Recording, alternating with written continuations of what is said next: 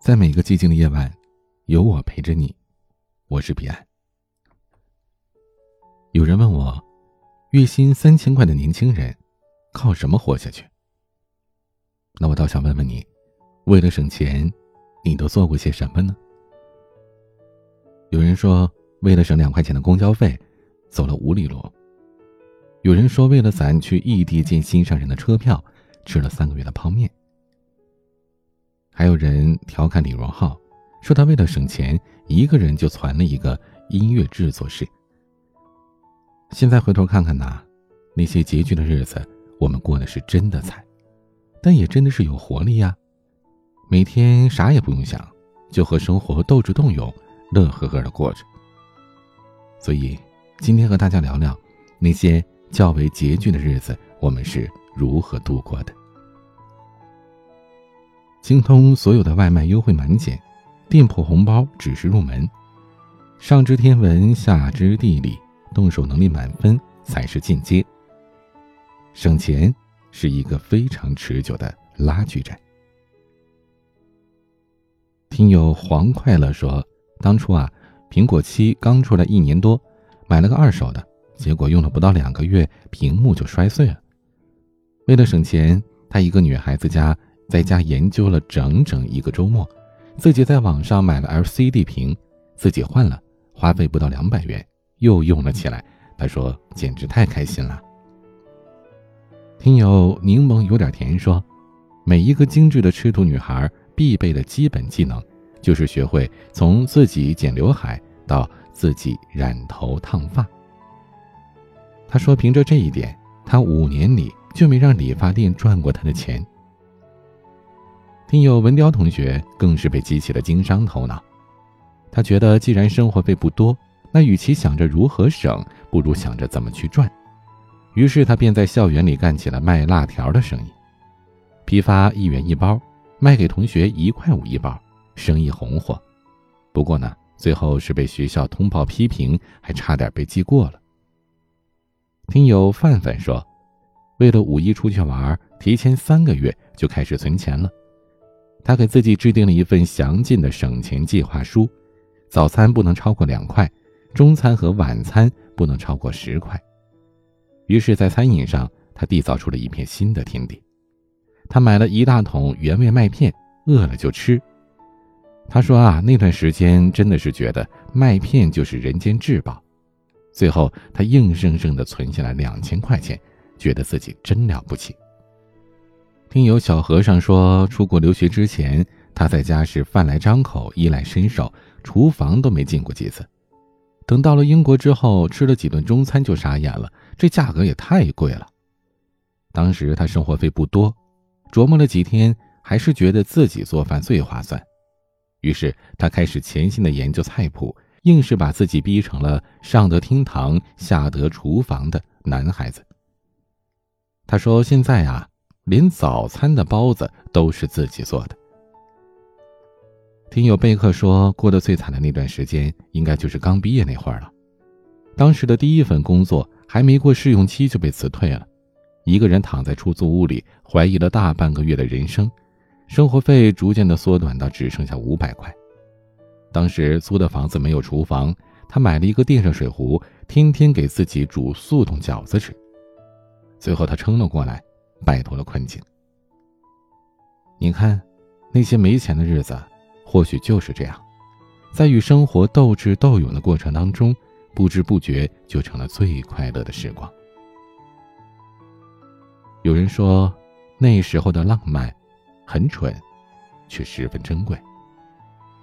听友江泽说，去年为了攒钱去见喜欢的女生，吃了一个月的方便面配老干妈。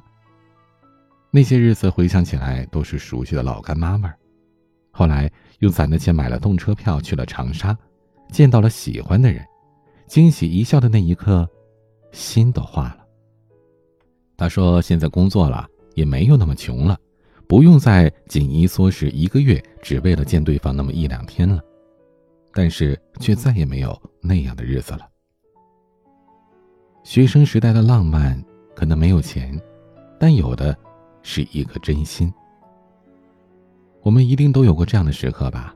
节衣缩食很久，只是为了给对方一个惊喜，只为了看见对方欣喜的面容。我特别喜欢电影《超时空同居》里的一个情节。拜金女谷小娇说她想要吃烧鸡的时候，穷小子陆明就用花生米加豆干变出了烧鸡味来。谷小娇说想要吃巧克力蛋糕，陆明就用馒头片加咖啡变出了巧克力蛋糕。陆明说：“只要是你想吃的，我都给你弄。”在那个一无所有的年纪，唯一能给对方的。就只有那颗炙热的心了，那已经是那位少年所拥有的全部了。在爱情里，我们要的，其实不就是这样一颗愿意逗你笑、绞尽脑汁、倾其所有的真心吗？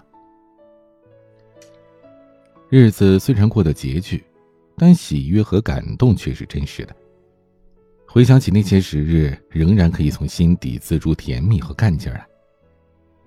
后来大伙儿渐渐宽裕了，却没能再像当时那样的快乐了。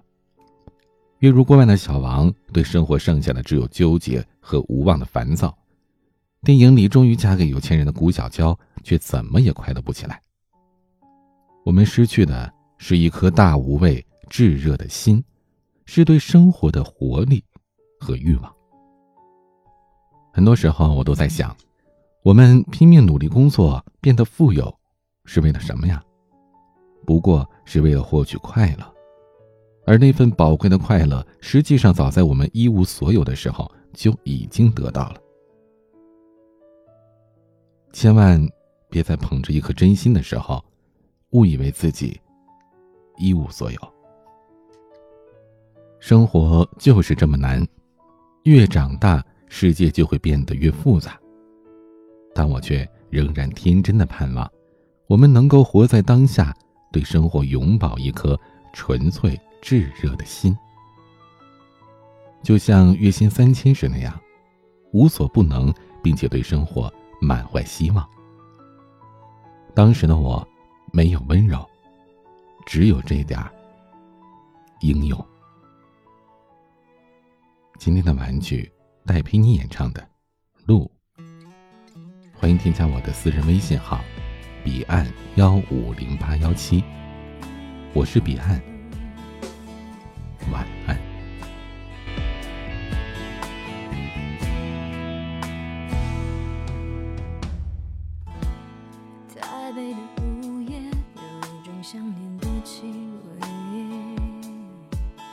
总是让人难以入眠，让人哽咽。那房间的烟味，想着谁，想着谁，他总是不经意的又一次又一次，一次在耳边无力拍。